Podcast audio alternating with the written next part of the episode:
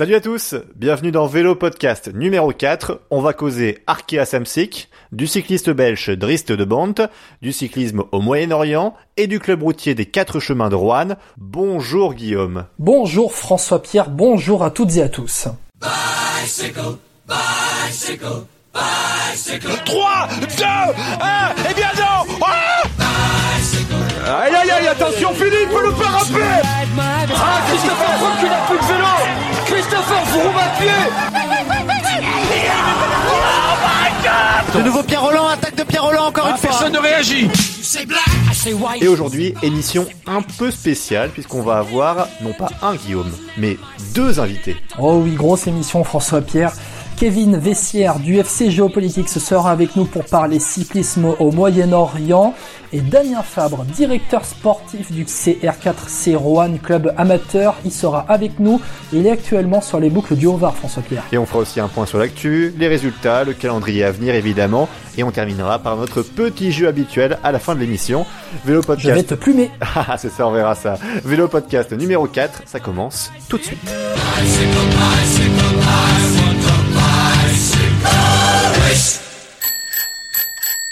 Et dans quelques jours, ce sera l'UAE Tour aux Émirats Arabes Unis. Une course souvent intéressante. Hein. L'an dernier, par exemple, le podium Guillaume, c'était quand même Roglic, Valverde et notre chouchou David Gaudu troisième. Et pour parler de cette course, un invité. Il gère le compte Twitter FC Geopolitics.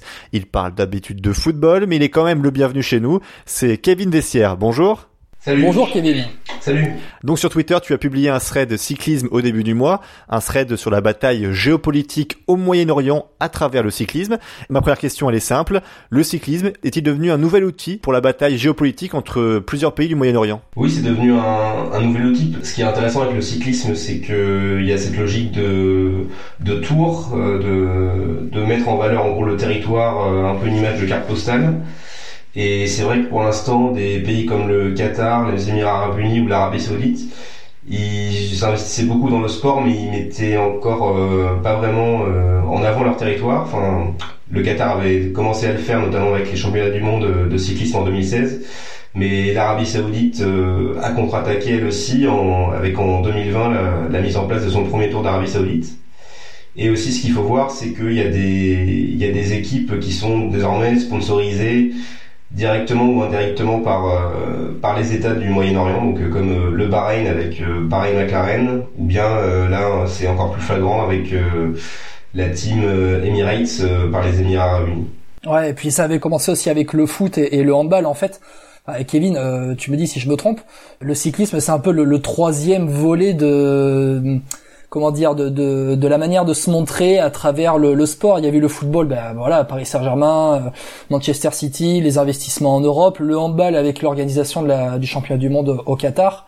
Euh, là, on est vraiment encore dans, dans une évolution, dans, dans, dans un autre volet, quoi. Oui, surtout que enfin le cyclisme, il y a y a beaucoup de paramètres qui font que ça ne ressemble à un- aucun autre sport. Enfin les les, les sponsors, euh, une fois qu'un sponsor sponsorise une équipe, c'est ensuite le nom de l'équipe. Donc euh, ce qui n'est pas le cas par exemple au niveau de du football où une fois qu'il y a un sponsor sur le maillot, bah, l'équipe reste euh, au niveau de euh, l'équipe garde son nom. Donc il y a un impact fort au niveau du, du nom du sponsor. Et après l'équipe même s'il n'y a pas forcément des talents nationaux, il y a le nom du sponsor et il est amené à voyager dans- partout dans le monde avec les courses World Tour qui se mondialisent de plus en plus. Et là encore, euh, enfin les pays du Moyen-Orient, ils y voient un, intérêt parce que le cyclisme avait plus de, nature des, courses euh, au- autour euh, des, pays européens, alors que là, ça se mondialise de plus en plus avec des tours en Amérique du Nord, en Amérique du Sud.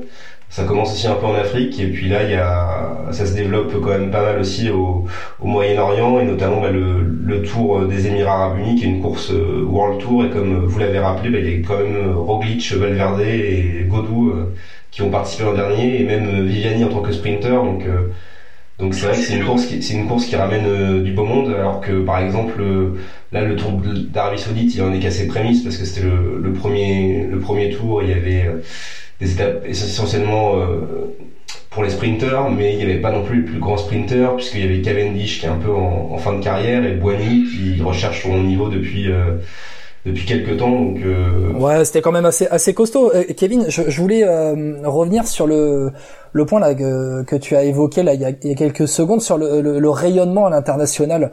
Euh, dans ton thread, tu avais notamment relayé le fait que ben, il y a aussi l'exposition, euh, notamment avec le Tour de France, et que pour une équipe comme euh, l'UAE Team Emirates ou la Bahrain McLaren, et même si on élargit un petit peu l'Israel Startup Nation, la nouvelle équipe là au World Tour depuis début 2020, il y a, y, a, aussi une possibilité de rayonner devant plusieurs millions de téléspectateurs, des centaines de millions de téléspectateurs, notamment en juillet Tour de France. Oui, surtout que le Tour de France, c'est c'est une des des compétitions sportives les plus les plus regardées au monde. Donc euh, effectivement, voir euh, son équipe ou voir le, le maillot de son pays euh, via le sponsor, notamment Team Emirates, voir ça tout l'été ou dans les autres grands tours, effectivement, c'est c'est quelque chose que peut pas apporter d'autres sports. Donc c'est pour ça notamment que les Émirats Unis et le, enfin le Bahreïn dans un moindre mesure parce que là Bahreïn McLaren euh, le maillot est totalement orange donc il n'y a plus aucune euh, référence au drapeau mais rien que le nom déjà ça permet de faire euh, ressortir un peu de désenclaver ces, ces petits pays du Moyen-Orient du Moyen-Orient qui ont besoin de trouver des nouveaux investisseurs pour préparer le poste leur économie au, au, au poste pétrole. C'est vraiment ça aussi l'intérêt, c'est de se montrer, c'est ça euh, parce que les, les, pays du Golfe, et puis même si on étend euh, jusqu'en Israël, l'image de marque est, est, quand même assez importante dans, dans leur culture, Kevin. Oui, oui, ben en fait, euh, ben, il y a ça aussi de, de, se montrer, mais il y a aussi de diversifier les, les investissements.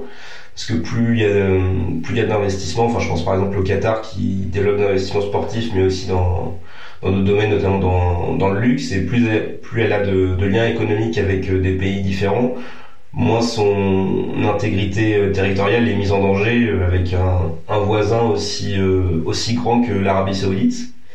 Et enfin après il y a aussi le cas de l'Arabie Saoudite qui est un peu différent du Qatar ou des Émirats Arabes Unis, c'est que l'Arabie Saoudite ils ont un un très grand territoire, mais que c'est un peu une, enfin pour l'instant ils l'ont jamais, comment dire, mis en valeur au niveau culturel. Donc là, avec leur projet Vision 2030, l'Arabie Saoudite et Ben Salman, ils ont comme objectif de développer de nouvelles sources de revenus, notamment via la culture, en mettant en avant le territoire et le, que ce soit le Tour de l'Arabie Saoudite ou des courses comme le Paris euh, Rallye Dakar euh, en Arabie Saoudite, euh, ça y participe aussi.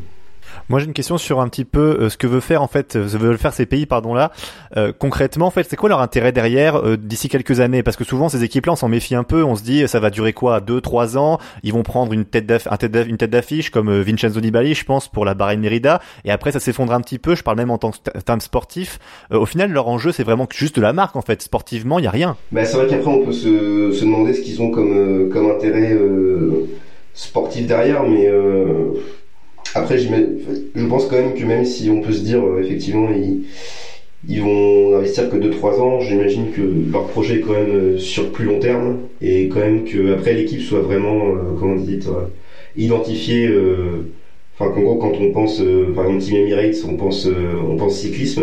Donc sur le long terme, il y a cette idée-là. Après, sur très très long terme, il y a aussi une volonté de de faire en sorte qu'il y ait des, des champions un peu nationaux et que aussi leur population se, se mette au sport, notamment bah, au, au, vélo, parce qu'il y a aussi une question de santé publique derrière, notamment euh, enfin, pour Émirats Arabes Unis, Qatar, Bahreïn et Arabie Saoudite. Si on, on prend les, les 20 pays euh, les, qui ont le taux d'obésité euh, le taux d'obésité au monde parmi ces 20 pays, bah, il y a le, il y a l'Arabie Saoudite, le Qatar, le Bahreïn et les Émirats Arabes Unis. Donc il y a, y a aussi une volonté de un peu de faire une politique sportive nationale pour euh, pour euh, un peu remettre la population euh, au centre du jeu et ainsi bah, se servir aussi un peu du sport pour calmer les certaines ardeurs politiques au sein de, de l'État. Kevin, c'est marrant parce que du coup tu parlais de tu parlais de, de coureurs, la volonté de faire émerger des coureurs. François Pierre, j'ai un peu fouillé aussi dans, dans comment dire dans les résultats actuels euh, au niveau au niveau asiatique parce qu'ils sont rattachés au continent asiatique. Euh, au niveau au, niveau Émirats, j'ai trouvé euh, Youssif Mirza qui est un coureur de l'UAE Team Emirates Et puis après au niveau iranien, j'ai trouvé une petite pépite. Alors pépite Oula. ou en tout cas un jeune iranien. pépite, ouais, Guillaume, attendez, je vous, je vous la vends. Alors c'est pas une pépite à la Pogacar les gars, attention. hein. Mais euh, non, c'est un, un, un mec qui s'appelle Mohammad euh, Ganchkanlou, qui est un jeune iranien de 22 ans et qui est parmi euh, les meilleurs es- espoirs euh, asiatiques en ce moment. Il a été champion d'Asie espoir en 2019 euh, devant euh, Fedorov qui vient de, de terminer deuxième du Tour du Langkawi en il y a là il y a, il y a quelques jours. Euh, pour l'instant, on est vraiment qu'aux qu'aux prémices. Euh, Kevin, il faudra encore quelques années avant de voir émerger des des, des talents, des talents du golf euh, au plus haut niveau. Alors il y a Guy Sagiv aussi en Israël, hein, qui est champion euh, euh, d'Israël et qui lui va peut-être euh, euh, disputer le Tour de France en, en tête d'affiche un peu aussi de cette équipe israélienne sur le- la plus grande course du monde, quoi.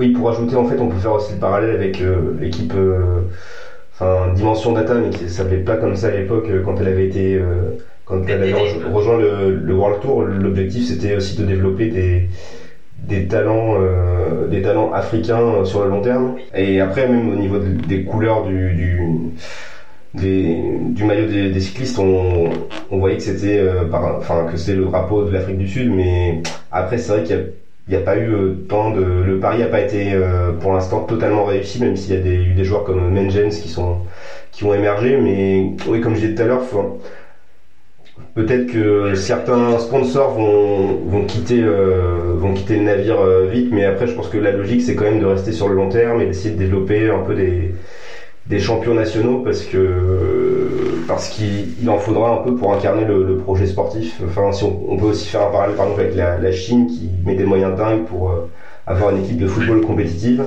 Et là, ça fait dix ans qu'ils construisent des stades et qu'ils forment des jeunes de manière de manière militaire, mais pour l'instant, ça n'a pas pris. Bon, c'est un peu différent du cyclisme parce que c'est un sport collectif, mais mais ça prend du temps. Le sport, c'est pas c'est pas c'est pas que de l'argent.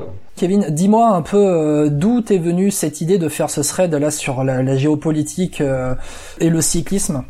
Euh, bah, je m'intéressais pas mal à la question de l'Arabie Saoudite et de son développement, euh, son développement de sa politique euh, sportive comme un, un moyen de soft power. Donc j'avais vu qu'ils avaient investi euh, dans la boxe, dans le golf, euh, dans la dans, le Dakar, dans, dans la Formule E. Et j'ai vu ce tour d'Arabie Saoudite et moi, enfin, je suis aussi un, outre un grand fan de football, je suis aussi un grand fan de cyclisme. Et j'ai trouvé que c'était intéressant de voir pourquoi est-ce que finalement autant de autant d'États se investissaient dans le cyclisme alors que c'est pas forcément euh, le cyclisme, c'est pas le, sport euh, roi dans ces pays-là. Et du coup, les gars, je vous ai euh, aussi listé un petit peu les exemples qu'on a pu avoir dans le passé avant que l'UAE Team Emirates, Bahrain McLaren et Israël n'arrivent dans, dans le cyclisme. Alors c'était pas des c'était pas des États qui investissaient directement, mais c'était des entreprises affiliées à des États. Alors les gars, je vais vous juste vous faire un petit quiz de, de 15 secondes. Euh, au niveau américain, les gars, est-ce que vous avez une idée? Au niveau américain, qu'est-ce qui a pu- c'est bah, c'est l'US Postal, non? Exactement. Bah oui, l'US Postal. Euh, D'ailleurs, quand il y a eu l'affaire Armstrong qui avait éclaté, vous vous souvenez, c'est même l'État américain qui avait même réagi directement en disant euh, nous ne sommes en rien liés avec euh, les affaires de l'US Postal. Euh, au niveau néerlandais, les gars, au niveau néerlandais, une une autre équipe. La, la Rabobank, La Rabobank, ouais, bah, évidemment. ouais. Exactement. avec derrière aussi, euh, non pas les banques, mais les lotos. Euh, Loto NL, qui avait, euh, qui était aussi venu. C'est hein, l'ancêtre là de, de la Jumbo Visma actuellement. Pour parler de ce qui est particulier en Belgique et aux Pays-Bas, c'est que le cyclisme est tellement populaire là-bas qu'en fait, c'est une obligation presque pour l'État Eh d'engager des, des entreprises publiques. En fait, enfin, moi, je pense, euh, voilà, pour, enfin, enfin, un peu privé, public privé, c'est-à-dire, voilà, c'est des banques Rabobank et, et l'auto en Belgique, l'auto Soudal. C'est inenvisageable, je pense, en Belgique, demain que l'auto s'arrête, par exemple. Bon, Kevin, euh, merci beaucoup d'être euh, d'être d'être venu. On va juste euh, euh, terminer euh, avant euh, François Pierre aussi en, en parlant un peu du, du Rwanda, le Tour du Rwanda qui arrive fin février. Kevin, t'as publié un, un thread il y a il y a il y a quelques jours sur ton compte Twitter FC Géopolitics, on le rappelle. Kevin euh, Vessière qui, euh, qui gère le compte FC Géopolitics sur Twitter. Euh, en, en 30 secondes, tu peux nous expliquer aussi la volonté du Rwanda de briller au niveau international, alors à travers le football, dans des accords commerciaux aussi, et puis là, à travers le, le cyclisme, ils sont candidats pour les championnats du monde en 2025. On était dans le Moyen-Orient. On est aussi en Afrique avec l'Érythrée qui, qui brille aussi là et le Rwanda au niveau du cyclisme.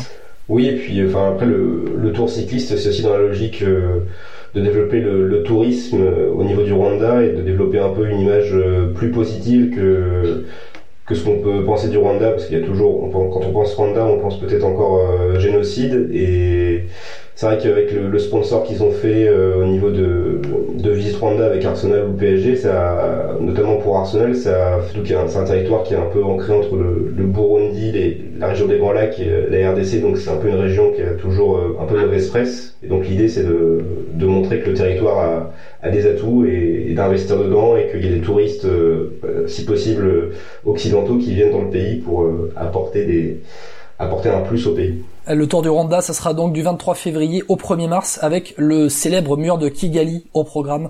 François Pierre, une ambiance dingue. Ouais, c'est vrai, c'était une, ambiance- ouais, c'est une ambiance de dingue là-bas, ça c'est clair. Merci beaucoup Kevin Vessière en tout cas. Merci à vous. On rappelle donc la page Twitter Football Club Géopolitics et juste Guillaume, nous on va rester un peu deux secondes sur euh, l'UAE Tour parce que bon au programme c'est dans quelques jours. Il y a quand même des gros noms, Chris Froome, David Godu pour euh, peut-être euh, faire mieux que l'an dernier à sa troisième place, Tadej Pogacar notamment aussi et puis Valverde. Bref, euh, ça va être une belle bataille et ça fait plaisir à voir avant euh, les courses comme Paris-Nice et Tirreno. hein. Pro- pronostic, euh, François Pierre Ah bah moi c'est David Godu évidemment. Ah bah et moi, écoute, euh, pff, pff, pff, euh, tu me dis Pog- eh, Pogacar, Pogacar vainqueur final. Il va en claquer, Allez, une. allez. il va claquer une World Tour. Allez David, bon on revient tout de suite en tout cas. Euh, Peter Sagan qui a pris une longueur d'avance. Euh, Kwiatkowski qui est en train de le remonter. Kwiatkowski qui va peut-être déborder. Oui, Kwiatkowski. Ah, Kwiatkowski qui Oh là se là pense là là, Allez François Pierre, avant de se lancer euh, dans nos débats, petit tour euh, des résultats importants de ce début du mois de février. Ouais, parlons d'abord du triplé Education First au Tour de Colombie. Je sais pas si t'as vu ça, Guillaume. Victoire finale du champion de Colombie. Sergio Higuita. Tu nous en as parlé euh, précédemment. Devant Martinez et Cafeido. Le Colombien Egan Bernal d'Ineos termine, lui, quatrième. Et côté français, on retiendra que Julien Philippe termine 72e, qu'il avait fini troisième de l'étape Rennes, mais en fait, il s'était laissé un peu décrocher hein, sur plusieurs étapes. On l'a vu notamment faire quelques wheelings devant le public colombien qu'il a chaudement applaudi. On a aussi eu euh, la Classica Almeria. Ah, D'ailleurs François Pierre, d'ailleurs François Pierre, excuse-moi de te couper. euh, alors Higuita, je l'avais annoncé comme vainqueur dans mon pronostic. C'est vrai, déjà c'est vrai, pour te vrai. François Pierre. Ah, c'est vrai ça. J'avais oublié. Alain Philippe, il nous fait une Sagan aussi en, en se faisant plaisir dans les arrivées en, en montée. Et puis euh, une image qui est passée il y a, il y a- il y a quelques heures, juste avant qu'on enregistre cette émission, François Pierre, c'est le public Oui. colombien lors de la dernière étape du, vu ça. du Tour de J'ai vu ça. Colombie. Vu euh, ça. qui au moment où, les, où la, la voiture Movistar était arrêtée dans une ascension, et bien le public colombien a scandé Arkea, Arkea, Arkea pour soutenir du coup euh, Nairo Quintana. C'était c'était assez chouette, euh, assez marrant à voir. D'ailleurs, on en parlera tout à l'heure d'Arkea Samsic parce que ça va être la belle surprise et peut-être le nouveau, la nouvelle équipe française qui monte, peut-être la future grande équipe française qu'on attend tous. Exactement, on y croit. Et il y a aussi donc euh, en termes de résultats la Classica Almeria, une classique pour les sprinters évidemment. C'est l'Allemand Pascal Ackermann qui est euh, qui a gagné devant Alexander Christoph. Le coureur de la Cofidis, Elia Viviani, lui, les a regardés hein, et a terminé troisième. On retiendra côté français euh, Clément Venturini, Pierre Barbier et Thomas Bouda qui terminent dans le top 10. Et en Espagne, François Pierre toujours en Espagne, euh, la pépite Tadej Pogacar, troisième de la Mhm. Volta l'année dernière, eh bien il a remporté le Tour de la Communauté de Valence, une course Pro Series, après avoir gagné les deux étapes Rennes. Euh, assez marrant François Pierre de voir à l'arrivée Pogacar devancer Valverde, C'est vrai. euh, qui a pratiquement le double de son âge. C'est c'est C'est assez c'est marrant. vrai. Et puis Valverde, enfin il perd, hein, parce que lui, ça faisait un moment qu'il avait pas perdu cette course. hein. Exactement, c'est chez lui, c'est chez lui en Espagne. Euh, en Italie avec le trophée Legeglia, la victoire à domicile de Giulio Ciccone, meilleur grimpeur du Giro 2019, porteur du maillot jaune sur le dernier Tour de France.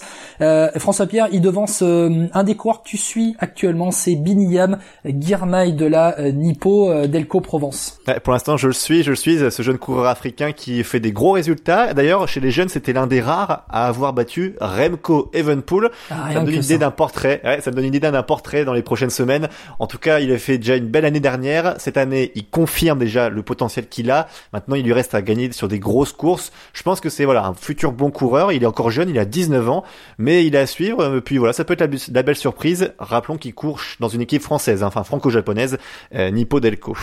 Exactement, c'est l'ancêtre, enfin en tout cas c'est la suite de l'ancienne VC La Pomme Marseille, euh, le club marseillais. Exactement. Et on, on parlait d'Arkea tout à l'heure, Guillaume. C'est notre coup de cœur. Ah bah c'est notre coup de cœur François Pierre, on s'était dit on va se faire un débat sur ce euh, numéro euh, 4 de, de Vélo Podcast. Tiens, on va se faire un débat sur Arkea. Tu m'envoies un message et tu me dis François Pierre, Ah, J'ai envie de te faire un avis, euh, un avis tranché. C'est pour moi oui. Arkea, c'est mon énorme coup de cœur. Bouani, Quintana. Et puis là, ben, je te réponds, ben, mince, bah, c'était aussi mon coup de cœur. C'était ce que je voulais faire, donc du coup, bah, il y aura pas de débat, mais ce sera euh, du coup un vrai coup de cœur Arkea sur ce mois de, de février. Euh, D'abord Nasser Bouani qui termine deuxième du Tour d'Arabie Saoudite remporté par euh, Phil Baos. Euh, ça s'est joué euh, lors de la dernière étape avec un sprint houleux. Euh, François Pierre, je sais pas ce que t'en as pensé de ce sprint. Nasser Bouani avait le maillot de leader et donc devancé Baos, il me semble, de deux secondes avant le, avant la dernière étape. Et euh, celui qui remportait, ou en tout cas qui terminait devant l'autre euh, lors de la dernière étape, eh bien, il remportait le Tour d'Arabie Saoudite. Euh, Baos a lancé le sprint, il été devant Ouais. Bouani, et puis Baos, il, il a fait deux vagues en empêchant Bouani, du coup, de, de ne serait-ce que de, de sortir de l'aspiration. Ouais, et puis alors Boigny, enfin, il a vraiment pas de chance parce que là, clairement, je pense qu'il passait devant. Enfin, je pense que t'as vu le sprint aussi Je comme moi. aussi. ouais. Et, et clairement, il passait devant. Et franchement, je, c'est incompréhensible que les organisateurs n'aient pas euh, disqualifié Baos. Enfin, moi, je vois pas pourquoi, sur toute n'importe quelle course, il aurait été disqualifié. Alors, je sais bien que c'est que le Tour d'Arabie Saoudite. Encore une fois, c'est pas péjoratif. Oui. Mais c'est quand même inconcevable qu'aujourd'hui, des organisateurs, enfin, oui, ils étaient où les commissaires? Enfin, moi je comprends pas. Vraiment, euh, quand on voit l'image, en plus, c'est flagrant. En fait, c'est même pas comme si, euh, tu sais, parfois ça peut arriver sur le début d'un sprint, parfois ça se bouscule, euh, tu passes d'un côté de l'autre parce que t'es poussé. Là, je peux comprendre. Là, ils sont que deux. Enfin, je- quand on re- tu revois ce sprint, on est sur la fin du sprint quasiment. Enfin, on est, on doit être à 50, à 70 mètres euh, la ligne d'arrivée. Euh, L'écart, il y en a deux, comme tu dis, ils sont énormes. Alors moi, je sais pas ce que t'en penses. Moi, je trouve ça inenvisageable sur le Tour de France. J'espère que ça arrivera jamais. Mais euh, c'est une honte, quoi, une vraie honte. Bah, euh, c'est-à-dire que on a vu euh, plus d'un sprinter se faire euh, se faire euh, comment dire euh, soit déclassé, soit euh, sanctionné euh, dans dans une dans une arrivée comme celle-ci avec des vagues comme a, comme a fait euh, Phil Baus l'année dernière. On a vu en 2019 euh, plus d'un commissaire sanctionner des des sprinters et puis bah, notamment Nasser Bouani pour des vagues. Ce n'est que mon avis et on va pas crier quand même au complot contre Nasser Bouani. Euh, mais euh, mais ça aurait été Bouani à la place de Baos. Euh, à mon avis, la décision aurait été autre. Et pour rappel, Phil Baos, il court avec euh, le maillot de la Bahrain McLaren euh, sur le Tour d'Arabie Saoudite. Euh, Ah, tu, tu penses au complot déjà? Écoute, on a parlé de géopolitique il y a, il y a quelques il y a quelques instants là dans dans Vélo Podcast. Je, je ne dis pas, je, je ne parle pas de complot, mais je dis, euh, je dis que les étoiles sont un peu alignées, tu vois, si tu vois ce que je veux dire. Bon, va- bon voilà, Phil. Baos a été très bon. Nasser Bouani, c'est quand même l'objet de notre coup de cœur Arkea, a été très bon. Il a prouvé quand même euh, Nasser Bouani euh, dans, dans une arrivée, euh, il me semble que c'était la première ou la deuxième étape avec une bosse avec des passages à plus de 10%. Euh, Bouani, il était quand même là après le passage de cette bosse à 10% pour sprinter dans les 200 derniers mètres et euh, terminer euh, pratiquement dans la roue arrière de Rui Costa quoi. Euh, Bouani, pas Bouani mal, hein. a vraiment montré, montré un vrai état de forme, un vrai bel état de forme. Exactement. Puis alors, moi, ce que j'aime bien avec euh, Boigny, du coup, pour- vu qu'on parle de Boigny pour l'instant, c'est que quand il construit sa course, maintenant, c'est plutôt intelligent, notamment cette dernière étape. Euh, voilà, il a, il a, ils ont bien contrôlé l'échappée avec euh, bah, l'équipe de Baos, avec l'équipe Arkea. Moi, j'ai bien aimé comment ils ont contrôlé cette course. Et puis Boigny, normalement, il doit remporter cette euh, cette étape-là et le général aussi du Tour d'Arabie Saoudite. Et ce qui me plaît avec Boigny, c'est que globalement, il gagne des courses importantes, il fait des places. Il lui manque juste quelque chose.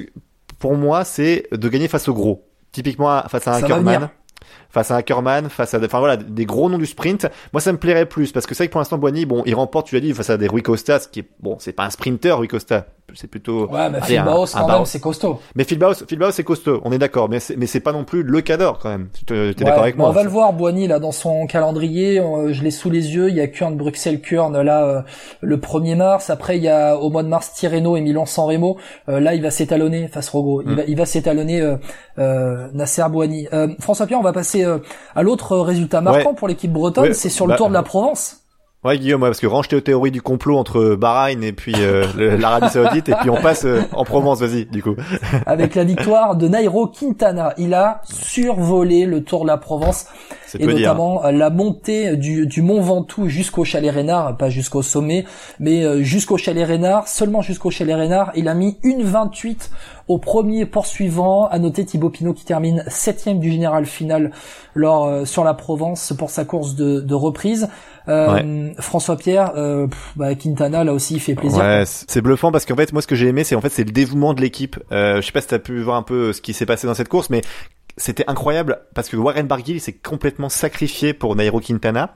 Ouais, Et ouais, c'est oui. marrant parce que je trouve, ça me faisait penser à un petit débat, et d'ailleurs j'aimerais bien l'avoir avec toi, sur ce qu'on voit depuis quelques temps, en ce moment sur des grosses équipes, qui est souvent on voit dans des courses, notamment le Tour de France ou bah, le Dauphiné, Je sais ce que tu vas prendre dire. ces exemples, c'est qu'il y a plusieurs têtes d'affiche. Euh, moi je pense à Ineos avec euh, Bern, Oui. avec euh, Bernal, avec euh, Geraint Thomas, euh, par exemple pour le prochain Tour de France, Crunchback dingue, chez Jumbo Visma. Pierre. Désolé, je te coupe, je te coupe deux secondes. C'est une idée de débat que, ou en tout cas de tableau noir que j'ai envie d'avoir avec toi, François Pierre, et peut-être avec euh, d'autres. C'est que chan- t'as un changement de tactique dans les équipes. Il n'y a plus un seul leader. Il y a maintenant deux leaders aussi sur, sur les courses.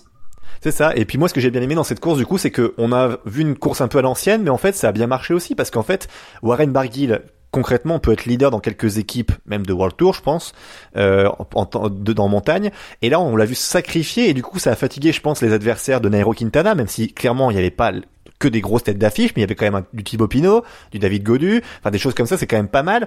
Et moi, ce que j'ai aimé, c'est ça, c'est que Barguil se sacrifie, il fatigue, et Nairo Quintana, il a plus qu'à conclure. Et c'est marrant parce que Quintana, est-ce qu'il n'y a pas ce côté-là aussi qui, se sent- vu qu'il se sent aimé, il se sent protégé, bah le mec, t'as l'impression qu'il survole en fait. Bon là, il a survolé euh, cette étape au Mont Ventoux, mais c'est vraiment prometteur parce que je me dis que sur des belles courses, et d'ailleurs la prochaine, elle va arriver vite pour eux, c'est Paris-Nice où ils vont être attendus au tournant parce que moi, j'ai envie de voir un Quintana, bah comment il va se comporter face à ses anciens euh, ex-coéquipiers, par exemple Valverde peut-être ou d'autres, exact- exactement.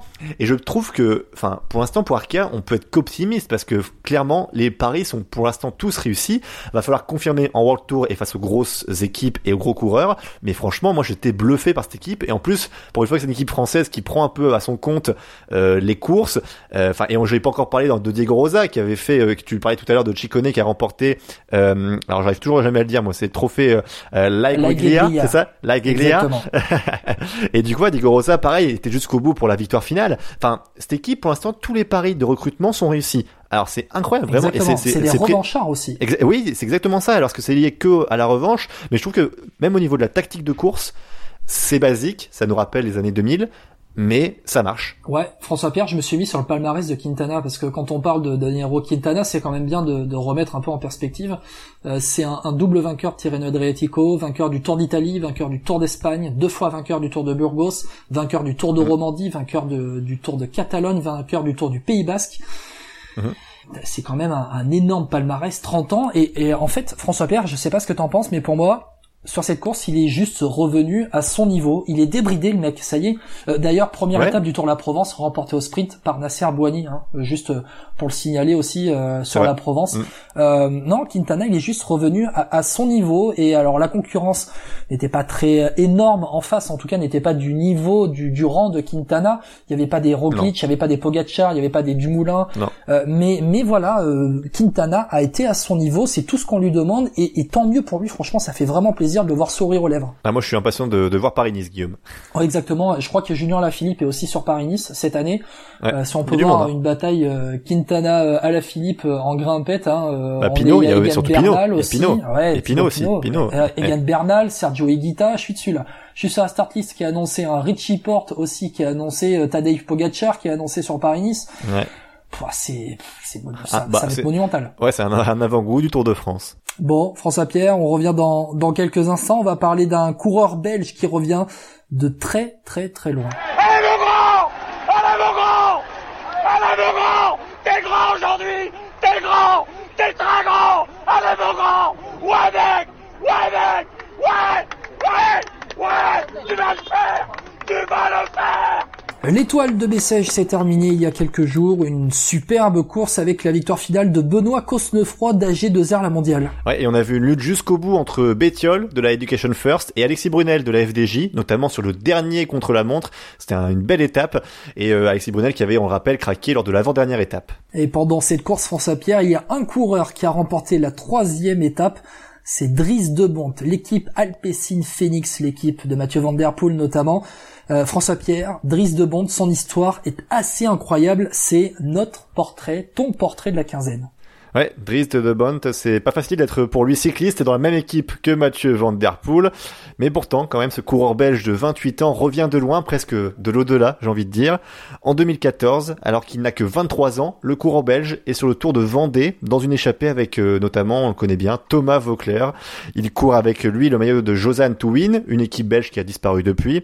Et en fait, pendant l'attaque, donc lui, il attaque avec Thomas Vauclair, et c'est d'ailleurs la dernière chose dont il se souviendra ce jour-là, Dries de Bont, parce que derrière, dans la descente qui suit, il est à plus de 70 km heure, il prend un trou, la roue arrière, elle creve, elle crève, pardon, et le jeune belge chute violemment sur le sol, et le bilan médical est terrible, traumatisme crânien, opération, il reste 12 jours dans le coma à l'hôpital de Nantes, et un mois après l'accident, comme un miracle, il remonte sur son vélo pour ensuite monter en puissance chez Veranda Williams d'abord, puis Corredon Circuit ensuite, l'équipe donc Alpecin Phoenix aujourd'hui, et l'an dernier, il a terminé quand même troisième du Tour de Wallonie, ce qui est pas rien, parce que c'est quand même une très belle course, et donc depuis sa chute, il a remporté aussi d'autres courses, hein, quelques petites, euh, notamment les donc deux fois la Halle Ingo Game, c'est une course belge, et euh, elle a du Grand Prix Saint-Nicolas. Souvent, il remporte les, ses victoires en Belgique. Il aime son pays. Donc lui, c'est typiquement, tu vois, le coureur baroudeur, le coéquipier modèle qui a remporté donc cette étape de Bessèges au Forceps, cette troisième étape, parce qu'il a résisté au peloton. Donc sur la fin, au final, si vous pouvez voir, hein, d'ailleurs, la fin, c'est qu'il voilà, le, peloton était à, je crois, 10 mètres de lui, hein, juste quand il passe la ligne d'arrivée. Donc c'était vraiment très beau à voir. D'autant que Dries de Bont, bah, il va, il a pas fini de chômer parce que en mars, il y a des classiques Flandriennes, Guillaume. Exactement. On risque de le retrouver cette année en soutien de Mathieu Van Der Poel euh, sur les Flandriennes et, Paris-Roubaix, notamment.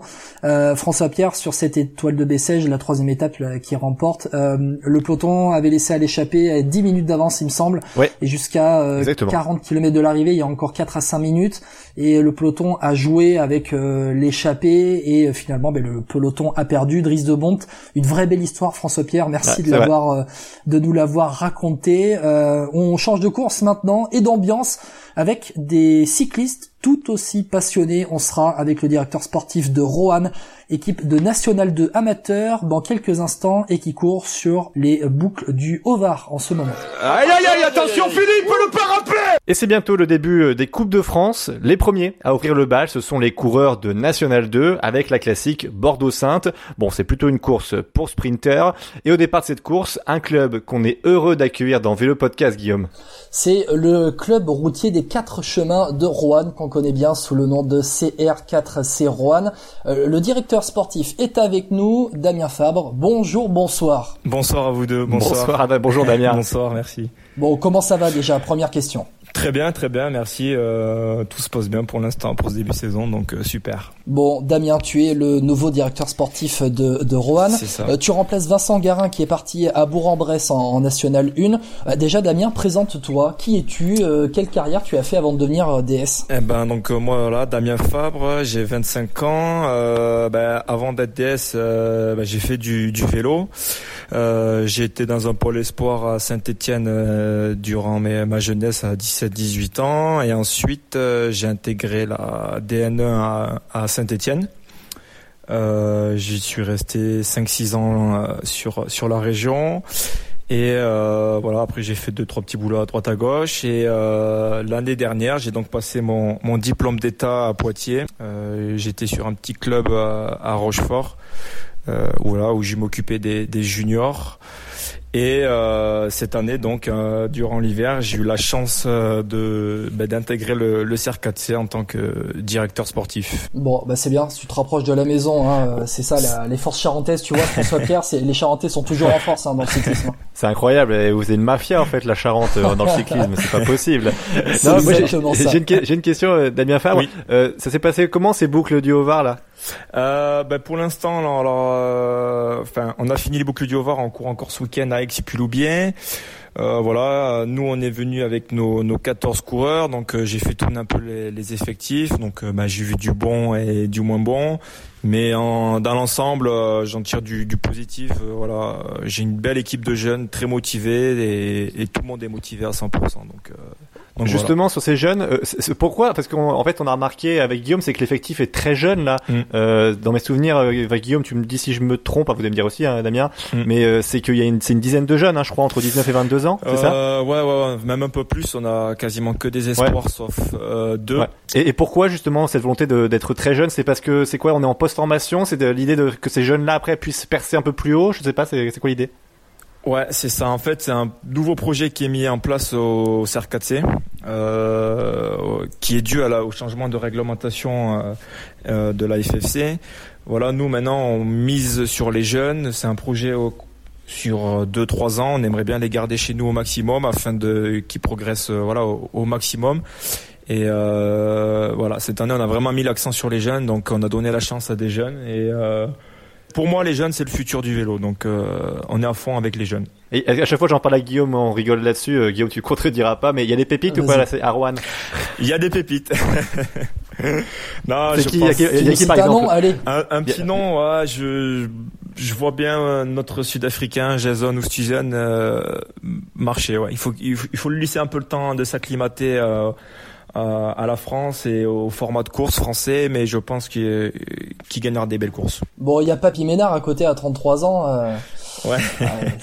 C'est- Non, c'est ça. Ouais. Du coup, Jérôme, euh, voilà, il, il est plus en fin de carrière, mais voilà, il est toujours investi dans le club et il va nous aider euh, aux coureurs et à moi euh, pour pour la saison. Bon, Damien, euh, tu parlais des boucles du Haut-Var euh, qui sont terminées. Les courses ont été remportées euh, soit par euh, la team Proimo, soit par l'équipe Occitane. Euh. Maxime Urruti euh, a gagné la première euh, manche, la première course. Kevin Besson de l'Occitane a gagné les deuxième et troisième manches.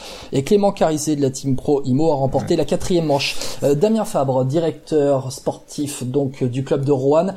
Euh, si on t'invite, c'est aussi pour parler du coup du début de la Coupe de France de, de National 2. Mm. Et du coup, Rohan en National 2 cette saison en 2020, on rappelle un peu le, le pourquoi du comment. Ouais. Euh, la FFC a donc euh, fait une réforme de ses euh, nationales, de Mm. ses divisions nationales. On en avait parlé, La hein, FFC Guillaume. hein. On en avait parlé. Exactement, il y a on en avait parlé dans les ouais. précédents numéros. Ouais, ouais. Euh, Mm. La FFC avait labellisé donc 24 clubs en National 1, 3 ont été recalés, le team cycliste azuréen, le team Mm. U-Cube 17 de la Charente-Maritime et donc euh, Roanne. Euh, la question, je te la pose Damien, euh, vous terminez dans le top 7 direct vélo euh, Ouais. DN1 les 5 dernières saisons, Roanne, deuxième en 2018. Pourquoi vous êtes recalé?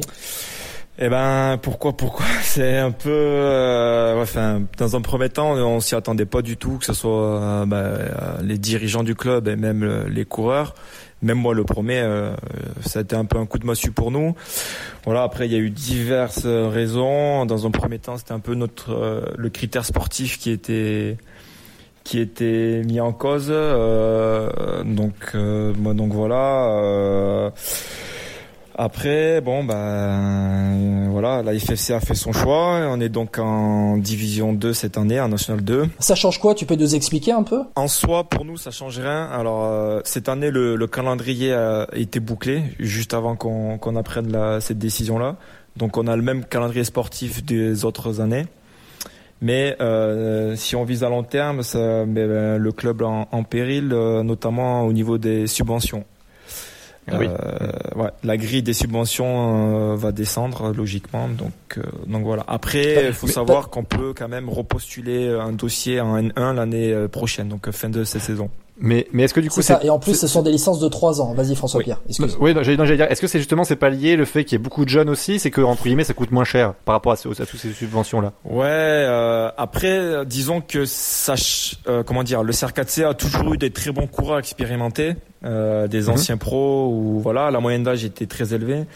Et disons que le, le CR4C voilà a pris un virage à 180 degrés avec euh, ben, un nouveau projet pour les jeunes, euh, quelques nouvelles courses, euh, voilà un, un nouvel encadrement aussi parce que moi je j'ai de la chance de débuter entre guillemets euh, dans une, ben, une grosse équipe quoi. Donc ouais. euh, je, je manque aussi d'expérience et, et puis et puis voilà mais euh, voilà maintenant nous c'est à nous de, de prouver que ben, que la FSA a eu tort de nous mettre en N2 et puis ça nous motive encore plus. Moi j'ai une question. ça. euh, Da- Da- ouais, excuse-moi François Pierre, parce que euh, Damien, tu, on s'est, on s'est parlé un peu avant l'interview Ouais. aussi pour caler tout ça. Tu m'avais expliqué que euh, il y a la possibilité de changer la donne, que Mm. l'FFC autorisait euh, jusqu'à 30 équipes labellisées en National 1, Ouais. euh, ce qui fait que là on en est à- à 24 et que par exemple à la fin de la Mm. saison, six autres clubs pourront être euh, labellisés, sachant que ce sont des licences de 3 ans. L'objectif Mm. c'est de, c'est ça, c'est de prouver et de dire, ben nous on est une équipe de National 1, on n'est pas une équipe de National 2. Bah tout à fait, tout à fait. Euh, voilà, on a eu cette décision, c'est comme ça et on pourra pas la changer cette année. Mais euh, voilà, tout le monde est très motivé euh, au sein du club. Les dirigeants font un boulot énorme pour que euh, le club soit dans les meilleures dispositions. Les coureurs. Tu peux nous expliquer d'ailleurs au quotidien combien de personnes font tourner la machine de, de Rohan et euh, participent à la vie du club? c'est c'est c'est c'est beaucoup beaucoup d'heures des bénévoles. Euh, bah, maintenant, on sait qu'il y a de moins en moins de bénévoles dans dans les clubs, mais voilà, le président c'est du matin au soir, les bénévoles pour la communication pareil. Euh, Son nom, le président Jacques Dumortier. Jacques Dumortier, voilà. Après, euh, c'est c'est un investissement de, de, de tout le monde et euh, et puis puis voilà, même les coureurs, euh, voilà, sont très très motivés. Euh, C'était un peu ma crainte par rapport à ça, euh, à notre labellisation, mais euh, au contraire, euh, on en a discuté. euh, ça a soudé tout le monde, je pense. Et puis, comme je le dis et je le redis, tout le monde est très motivé pour cette pour cette saison. Sachant qu'en plus, quand tu arrives au début, euh, quand tu signes à Rouen, euh, l'équipe est en DN1, l'équipe Mm. doit aller en National 1, le recrutement est fait pour être en Mm. National 1, les, les coureurs arrivent pour être en National 1, C'est et ça. finalement, vous êtes en N2. Bah, finalement, ouais, non, N2, euh, voilà. Après, je leur ai bien expliqué que le calendrier euh, ne changeait pas, c'est-à-dire que toutes les demandes que j'ai faites ont été euh, acceptées, sauf quelques-unes, mais je veux dire, elles n'ont pas été acceptées par rapport à notre non-labellisation à N1, quoi. Euh, après, on a quelques nouveautés au calendrier des courses élites. Mais euh, ce qui a changé un petit peu, c'est bah, du coup les Coupes de France, euh, notamment Bordeaux-Sainte, elle est 15 jours plus tôt que celle qui est en, en N1. Et puis, puis voilà, euh, c'est dommage, juste- mais bon, c'est comme ça. Ouais, justement, Damien, j'ai une question par rapport à Bordeaux-Sainte et même aux, aux courses en général en N2. Euh, Mm. Qu'est-ce qui change en fait dans la tactique d'un directeur sportif par rapport à ce qu'on peut connaître un peu plus haut quand même? Bah, Montons en, en N1 ou même en continental. C'est quoi? Ça veut dire que c'est plus débridé en fait Au final, ça part un peu partout. euh, c'est un peu, enfin, le plus fort. Enfin, dites-moi, explique-moi un peu. Ouais, euh, honnêtement, ça change pas grand-chose. Pour moi, après c'est mon avis, mais Ouais, euh, bien sûr. Il y a des coureurs qui sont passés professionnels, ils étaient en N3. Après, il y a eu des coureurs qui sont passés euh, pareil des N2 et ils sont professionnels. euh, voilà. En soi, ça change pas grand-chose, euh, honnêtement. Ju- disons plus pour le prestige, je dirais entre guillemets. C'est vrai que N1, c'est vraiment ben, la catégorie euh, suprême au niveau euh, amateur, quoi. S'il n'y a pas plus haut, donc euh, donc voilà. Après, on a la chance nous d'être invités sur des courses par rapport au nom que le club porte et par rapport à. Aux, aux couleurs, ouais, voilà. Donc euh, Ouais, on peut le rappeler aussi euh, que Rohan, c'est euh, ben, un champion de France amateur en Mhm. 2018 avec euh, Geoffrey Bouchard, qui aujourd'hui euh, à, à la G2R. Ouais. Euh, L'équipe de l'an dernier a changé aussi avec le départ de, de Louis Louvet chez les pros euh, Ouais. à, à Saint-Michel-Aubert 93. euh, que l'ancien pro Jimmy Rebo est parti à Aix-en-Provence. Que Lucas Papillon est parti à Études. C'est un, voilà, tu l'as Ouais. dit, c'est un vrai renouvellement aussi euh, dans, dans, dans, dans cette équipe. Du coup, les objectifs de la saison, ça, ça va être quoi euh, pour euh, Rohan?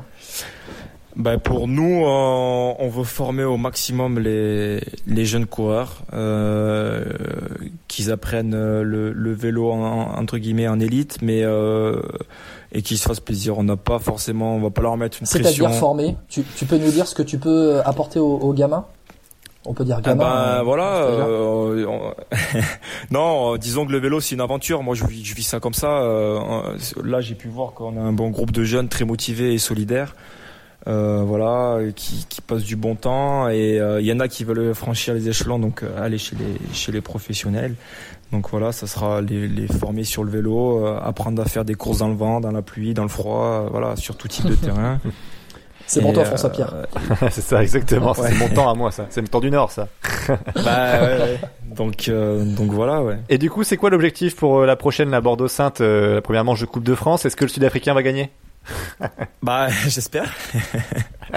non, après. Euh... C'est son profil ou pas? Non, il est quoi Il est quoi? Il grimpe plutôt Il grimpe mieux, c'est ça Non, il est quoi? C'est plus un sprinter? Vite, euh... Ouais, il va, il va, je pense qu'il va vite au sprint. Ouais, il va aller vite au sprint. Après, on va y aller le couteau entre les dents, hein, et puis on va, on va, on va tout faire pour faire une bonne place. Hein. Donc, euh, donc voilà. Le rendez-vous est pris. Le rendez-vous est pris. Merci beaucoup Damien Favre en tout cas d'avoir été avec nous sur euh, dans Vélo Podcast. Merci à et puis bah du coup on va vous suivre attentivement euh, sur vos courses, savoir un peu ce que vous faites et puis euh, espérer des victoires du coup cette année. Ouais bah c'est gentil, merci à vous. Pas de souci. Bon du coup on en profite Guillaume aussi pour faire un petit récap du calendrier amateur jusqu'au 1er mars. D'abord, il faut savoir que samedi, le samedi 22 février, c'est le Grand Prix d'Aix. Il y aura aussi le, circuit des communes de la vallée du Béda. Ce sera dans le Puy-de-Dôme qui aura lieu dans les dans les prochains jours. On reparlera de ces résultats, de tout ça dans le prochain numéro de VO de podcast, c'est promis.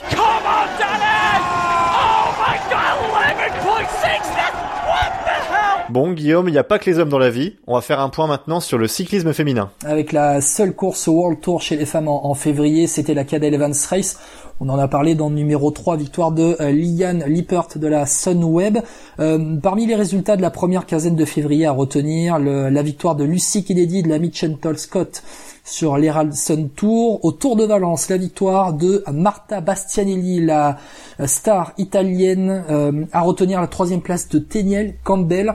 Pourquoi elle, François mhm. Pourquoi j'ai envie de t'en parler et de vous en parler, eh auditeurs Eh bien, qui est-ce? Qui est-ce? C'est un peu ça, tu vois. Hop, hop, hop. C'est le, jeu qui est-ce? Eh bien, euh, Teniel Campbell, c'est une cycliste de Trinidad et Tobago. Elle était au Centre mondial du cyclisme ces deux dernières saisons. Et l'an dernier, elle avait notamment remporté le Craze Braze Elite féminin. Retenez bien ce nom, Teniel Campbell, 22 ans, donc pour la cycliste de Trinidad et euh, Tobago. Au niveau des calendriers. Et il se passera quoi après? Oh, les esprits, les grands esprits se rejoignent, François Pierre, euh, parce que comme chez les hommes, eh bien, il y a le début des classiques flandriennes. Et Nieuwsblad le samedi 29 et le dimanche 1er mars le Omloop van Net Hageland et ensuite le mardi 3 mars le Grand Prix Samin des femmes. Les pavés aussi pour les femmes. Et au classement UCI, donc euh, Lorena Webes, toujours numéro 1 mondiale, devant euh, la Hollandaise Marianne Vons et Annemiek van Vleuten. Et sur l'année 2020, c'est Liane Lippert qui est toujours numéro 1 mondiale, devant Ruth Winder et Amanda Spratt. Tout de suite, on va passer euh, sur la piste, Guillaume, on va changer de cuissard, hein, c'est ça? Ouais, les cuissards qui vont coller un petit peu parce que c'est pour être aérodynamique et en même temps parce qu'on a un peu trop mangé pendant les fêtes. Bon, prochainement là, du 26 février au 1er mars, il y a une grosse compétition sur piste. C'est pas rien, c'est les championnats du monde, Guillaume. Oui, c'est la, grande répétition avant les JO de Tokyo euh, cet été. On va vous annoncer un peu la, la sélection française pour ces championnats du monde. Faut savoir et c'est entendu aussi pour ces coureurs que euh, ceux qui sont titulaires lors de ces championnats du monde, s'ils ne se ratent pas lors des championnats du monde, ils seront aux Jeux Olympiques. Et à ce petit hmm. jeu-là, il y en a un, c'est Brian Cocard qui risque d'être euh, déçu. Alors on va parler un peu de la, sélection française avec en sprint chez les hommes euh, Greg Boger, Quentin Lafargue, Sébastien Vigier. Et puis un nom à retenir, attention, c'est Melvin Landerneau, pépite française. Herman Tering, qui est euh, l'un des entraîneurs français, avait dit, eh bien, il a été auteur en cinq courses des quatre chronos les plus rapides de tous les temps en ah, équipe de France dans le troisième tour. À suivre, à suivre. Melvin ah, Landerneau. Il faut le suivre, François Pierre. Vivement qu'il vienne sur route, celui-là. Oui, bah, qui reste sur la piste et qui nous apporte déjà des médailles à Tokyo, ça serait pas mal. C'est vrai. Allez, du côté de l'endurance chez les hommes, eh bien, euh, il y aura Corentin Hermenot, Donovan Grondin, Benjamin Thomas et donc euh, Brian Cocard qui lui est aligné sur la course au point, une épreuve euh, non olympique. Et si euh, ces équipiers en équipe de France ne se ratent pas, Brian Cocard ne devrait pas être titulaire lors des Jeux Olympiques.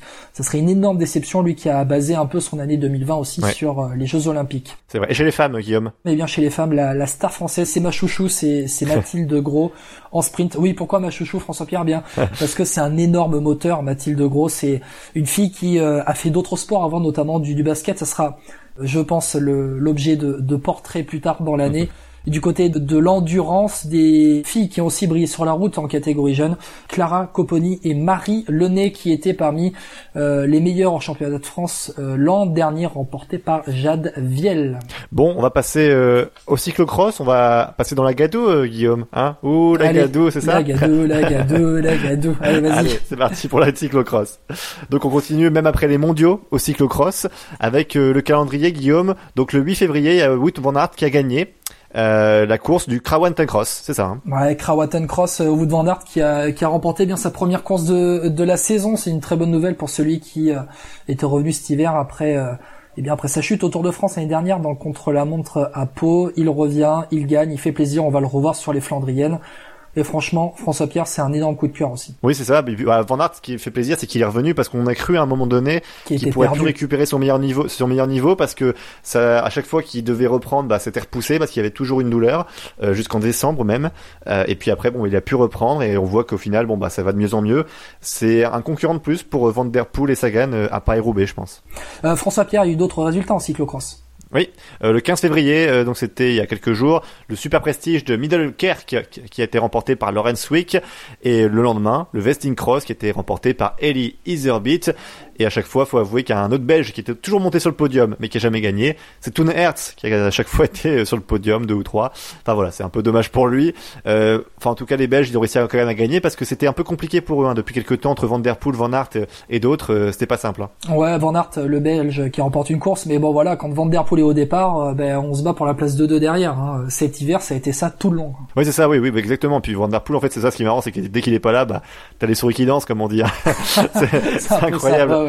Vraiment c'est impressionnant pour lui. Et chez les femmes, du coup, il y a euh, donc euh, les trois cyclocross ont été remportés par la même personne. Céline Alvarado, François Pierre, c'est ça, les trois cyclocross dont on vient de parler.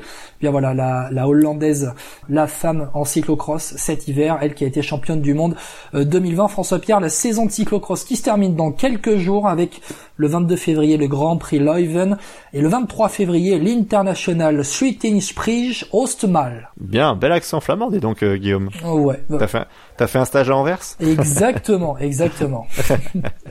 bon, on repasse sur la route du coup cette fois-ci avec euh, ce qui va se passer dans quelques jours, dans la prochaine quinzaine.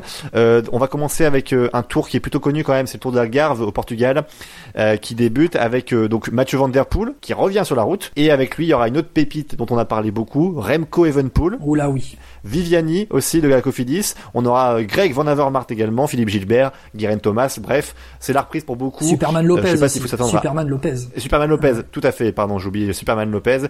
Bon, c'est la reprise. On va voir comment on se débrouiller un petit peu ses leaders, mais globalement, ça va faire plaisir. C'est un beau plateau au Portugal, comme chaque année d'ailleurs. Surtout, surtout voir comment Evenpool va réagir face au gros, face à Lopez, face à Garen Thomas dans, dans les ascensions. Il y a, il y a de belles pentes là-bas en mm. Algarve. Un pronostic? Un pronostic, moi je je verrais. Bah après, moi Vanderpool par rapport au début de saison qu'il fait, ça peut être un, enfin un mec qui remporte au moins une étape, ça c'est sûr. Et sur le favori de ah, Evenpool, moi je dirais. Hein. Ah, moi je dirais. J'aime bien Evenpool. Ouais. Allez, pour pas dire comme toi, je vais dire Miguel Lopez. T'allais dire Evenpool aussi? Bah, Le problème c'est qu'Evenpool, on sait pas. Le problème c'est que on, va se dire, euh, on va se dire, ouais non, on va pas parier Evenpool. Il a 20 ans, le gamin, il, débute juste, il va pas gagner tout de suite. Et ben au final, il gagne tout ce qui, il gagne tout ce qui bouge de tout ce à quoi il participe. Bon allez, quand même Miguel Lopez. Allez, on passe du coup au tour, euh, on revient en France, tour des Alpes-Maritimes et du Var, avec un plateau très français, euh, Nairo Quintana, bon colombien mais qui court chez Arkea Samsic, euh, Thibaut Pinot, Romain Bardet. Il y aura aussi Richie Porte euh, qui sera là. Euh, là, c'est une, ah, voilà, ça ressemble un peu à, ce qu'on a vu il y a quelques jours autour de la Provence. Euh, concrètement, moi, c'est par rapport à tout ça, je vois Quintana. Hein. ouais, pareil, Quintana aussi, très grande forme. Ouais, exactement. Puis mon Pinot, je pense qu'il faut qu'il va prendre un peu de temps parce que c'est vrai qu'au final, je sais pas si sa stratégie de pas courir depuis le Tour de France soit la bonne parce qu'on sent qu'il est quand même en gros manque de rythme et même pour bah, Paris-Nice. Oui, non, mais exactement. Mais moi, je sais pas si c'est la bonne façon euh, avant de, avant le Tour de France, voilà, de gérer un peu sa forme parce que clairement, ça veut dire qu'il fera, enfin voilà, il va, il va déjà devoir retrouver sa forme, revenir à son haut niveau, son pic de forme d'être au Tour de France. Pas simple, hein, je trouve quand même. Là, c'est un peu risqué. Mais il va reprendre, il va reprendre le rythme en faisant les courses. Je pense que c'est son pari jusqu'au Tour de mm. France. Euh, il, il s'inscrit sur les courses, il reprend le rythme et puis euh, il se laisse porter un peu par le vent aussi. Quoi. On notera aussi hein, qu'il y a les boucles de Romardèche, on en parlait déjà la dernière fois, euh, qui vont avoir lieu également juste après ce Tour des Alpes-Maritimes et du Var. il y aura aussi le début des classiques flandriennes, Guillaume. Hein. Oui, avec le Het Newsblad euh, course World Tour, euh, Kurn Bruxelles Kurn en Pro Series. Euh, ça sera le 29 février et le 1er mars. Et puis aussi chez les hommes, le même jour que les femmes, le Grand Prix Samin le 3 février.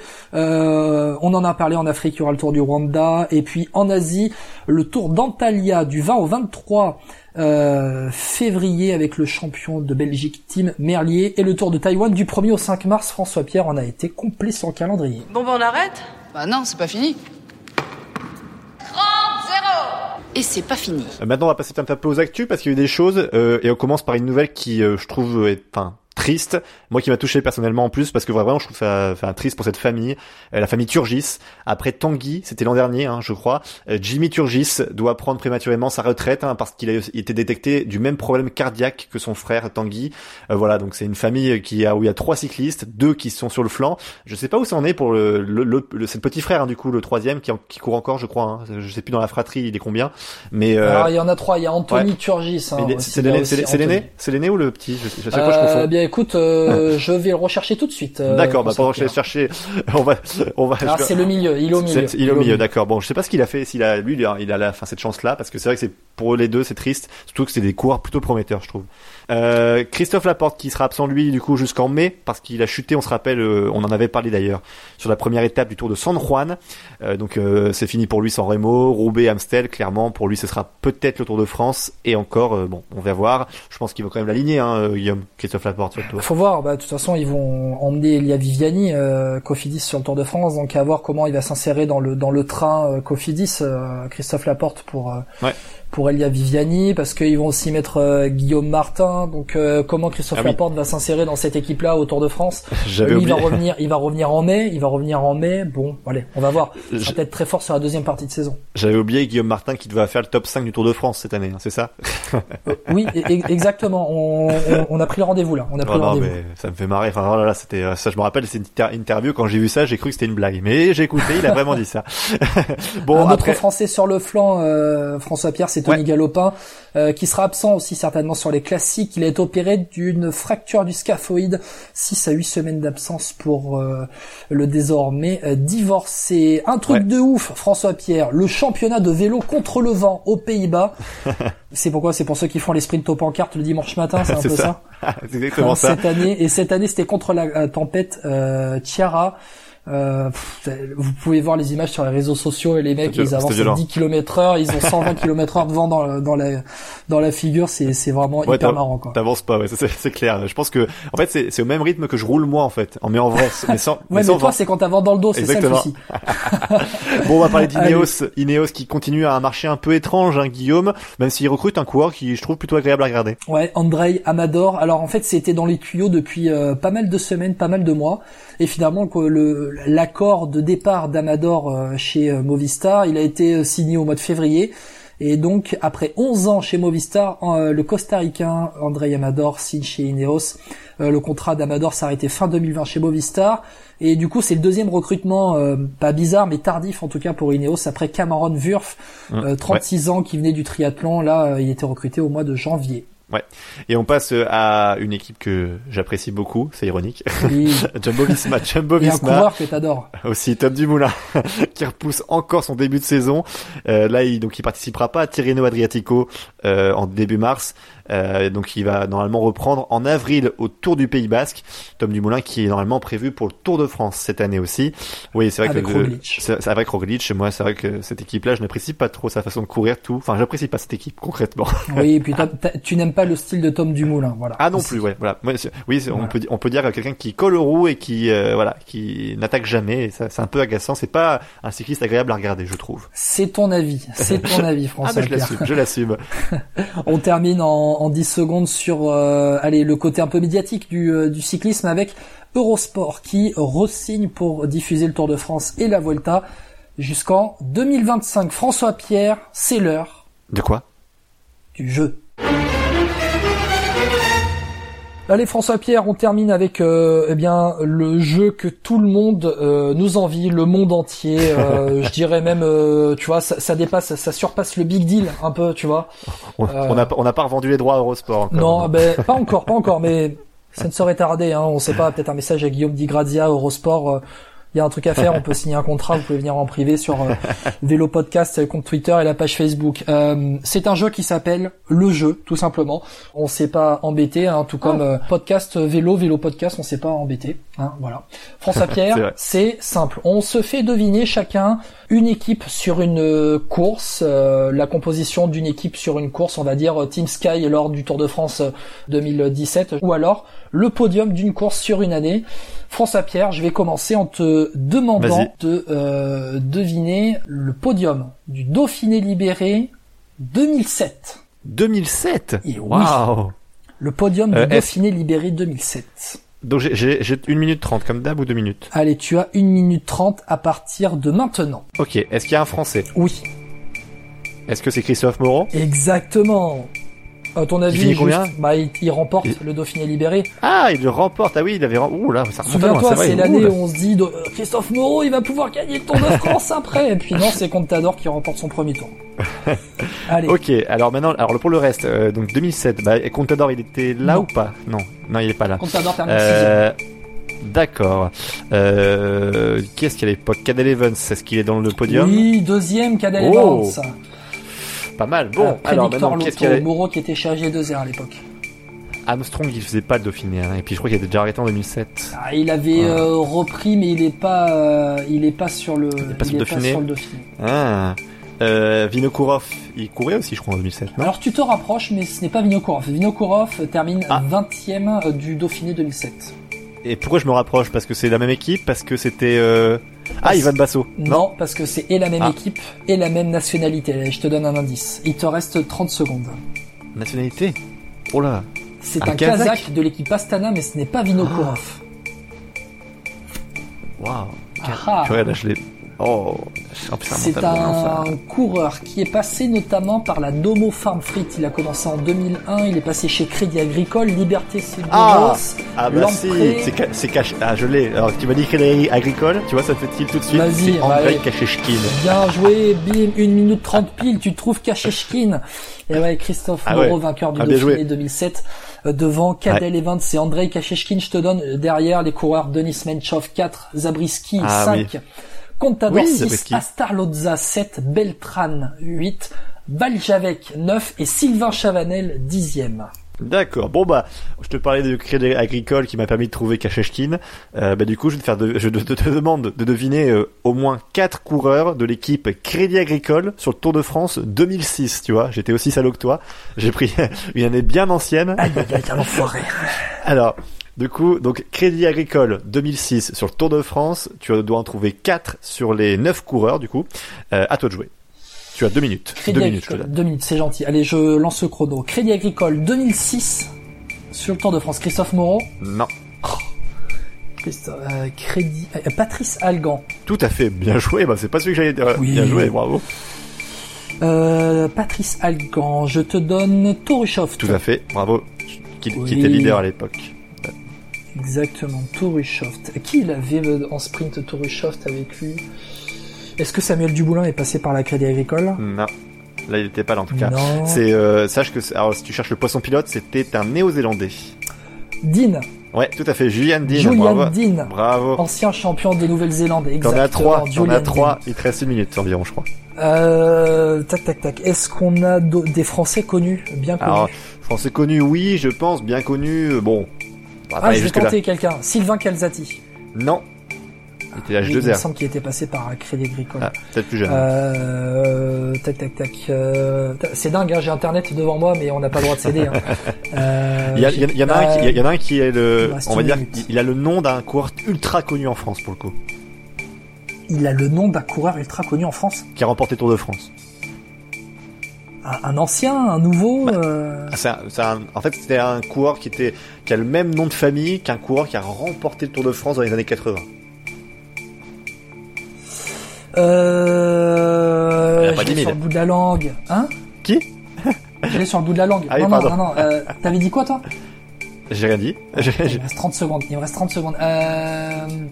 Ah C'est facile. Ah, je l'ai pas.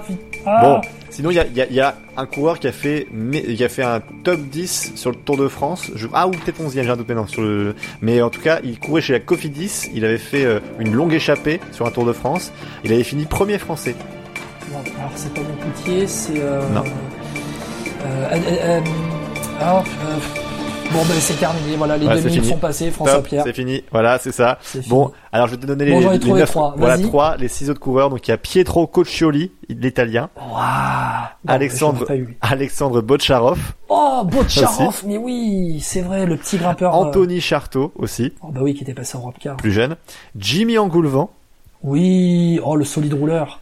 Et là j'ai les deux derniers qui sont quand même connus, Sébastien Hinault. Oh, mais oui, Sébastien Hinault, voilà. Voilà. Ah oui. Et Christophe Lemével. Bien sûr, je ah oui, Christophe Voilà, Lemével, bien sûr. Tu vois? Ah, c'était compliqué, hein, mais... bah, tu t'es mieux débrouillé que tu t'es mieux débrouillé Oui, mais- que moi quand même. Ouais, mais c'était pas facile, franchement. C'était vraiment, c'était un peu, ouais, c'était, un- j'ai, Ah, je t'ai fait galérer un peu avec ce- cette équipe-là. Exactement. Bon, bah, Guillaume, ce fut un beau vélo podcast avec les invités et tout. Il faudra qu'on refasse ça déjà à la prochaine, déjà. Exactement, exactement. On aura d'autres invités lors euh, du prochain numéro. On se retrouve, euh, François Pierre, début euh, mars. On présentera, on sera déjà à quelques jours début mars de Paris-Nice, de Tirreno Adriatico, de Milan-San Remo. Tu les, tu les sens, tu la sens la, bo- la bonne odeur, la Strade, Bianchi Ah aussi. hein. Et puis, moi, je sens les, j'ai les poils qui s'irissent parce que il y a les classiques flandriennes qui arrivent, donc ça fait plaisir. Et puis, alors là, ça va faire des dimanches, des dimanches après-midi devant la télé, ça va être sympa. C'est sûr. Bon, François Pierre, merci beaucoup. Merci à toi, Guillaume, et puis, euh, salut à tous! Allez, ciao.